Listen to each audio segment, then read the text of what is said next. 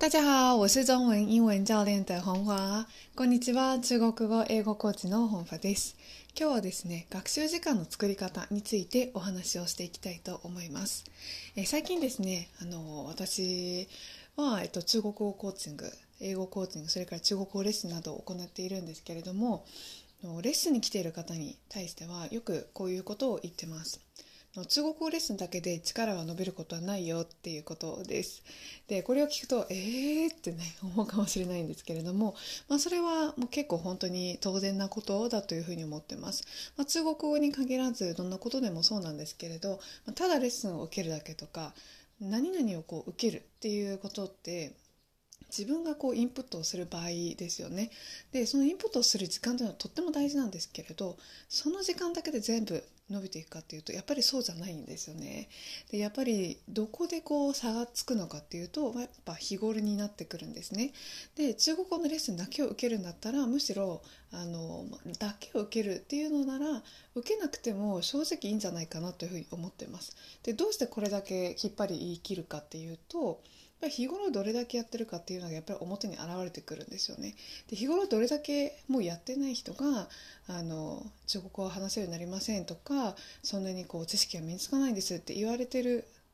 っていうのであればですねそれは結構当然なことだろうなというふに思ってます。でなぜならレッスンを受けるっていうのはインプットですよね。その後何もしなくてただ受けるだけだとその時は勉強したつもりになるんですけれど知識も確かに身につくんですけれどそれが本当に自分の奥深くまで根付くかっていうとそれはそんなことないんですよね。なんでかっていうとやっぱレッスンって受けるとその時ってあなるほどっていうふうに思うと思うんですでもその後残っていくものってすごく少ないで少ないっていうのは自分が復習をしたりとか自分が本当に使ってみたりとか本当に完コピしてやってみるとかですね。結構何か一つのことを極めようとしたりとかそういった姿勢で取り組んだりしない限りは全部のことをレッスンだけで学んでそれが全部入ってるかっていうとおそらく皆さんそうじゃないと思うんですよね。でやっぱ次の時のレッスンになってあれ？こんなこと言ってたですかね？みたいな風になってしまうのはやっぱりそれだけあの自分の中での復習が追いついていないんじゃないかなっていうふうに思ってます。もちろん100%全部しなきゃいけないってそういうわけじゃないんですけれども100を教えてもらったうち50は絶対に分かるようになろうとか使えるようになろうとかそういった姿勢ってすっごく大事なんですね。というかそういう姿勢がないとやっぱり伸びていかない、うん、で手っ取り早くあ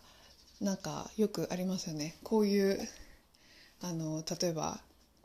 まこういう勉強法をさえすればいいとかああいう勉強法をさえすればいいとかっていうところあると思うんですけれど、まあ、ある意味合ってるところもあるんですがそこをまず極めようとして本当に極めた人は確かにある程度まですごくいくと思います。だけどほとんどの人はそこまでやらないでそういうノウハウとかテクニックを聞いてああなるほどっていうふうに思うと思うんですけれどそこから本当に落とし込もうとか自分の力にしていくっていうのはやっぱり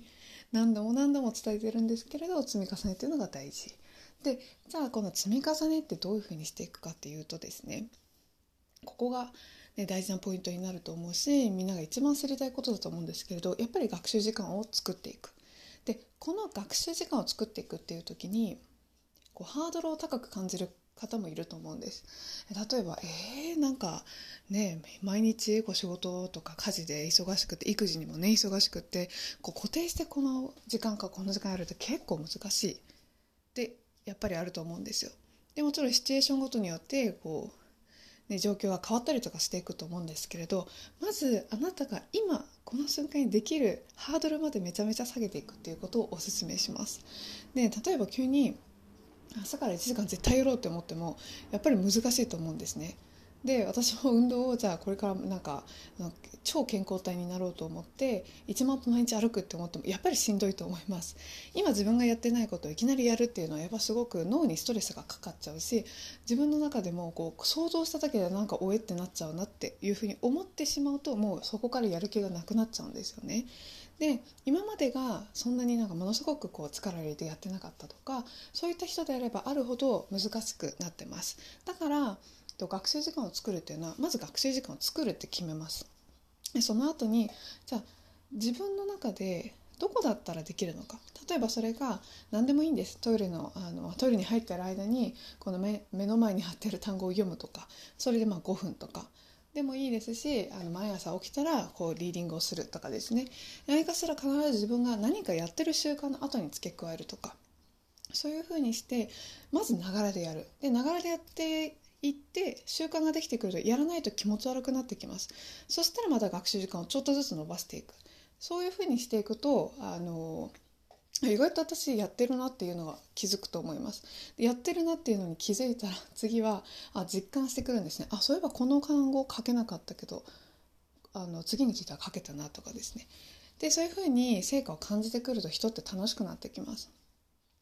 とはいえなかなかねあやっぱちょっと一人じゃ無理だなっていう方は是非私が毎週月曜日に開催している中国語だけではないんですけれども語学系のですね何でもいいです。の夜活自習型の夜活をやってるのでそちらにぜひ来てみてください詳しくはですねインターネットで中国語英語コーチ本ファと検索するとブログが出てくるのでそこに貼ってあるえ Facebook グループのリンクにあの申請してもらえればなと思っています。とその夜活は今まだ無料で1年ぐらいやってるんですけれども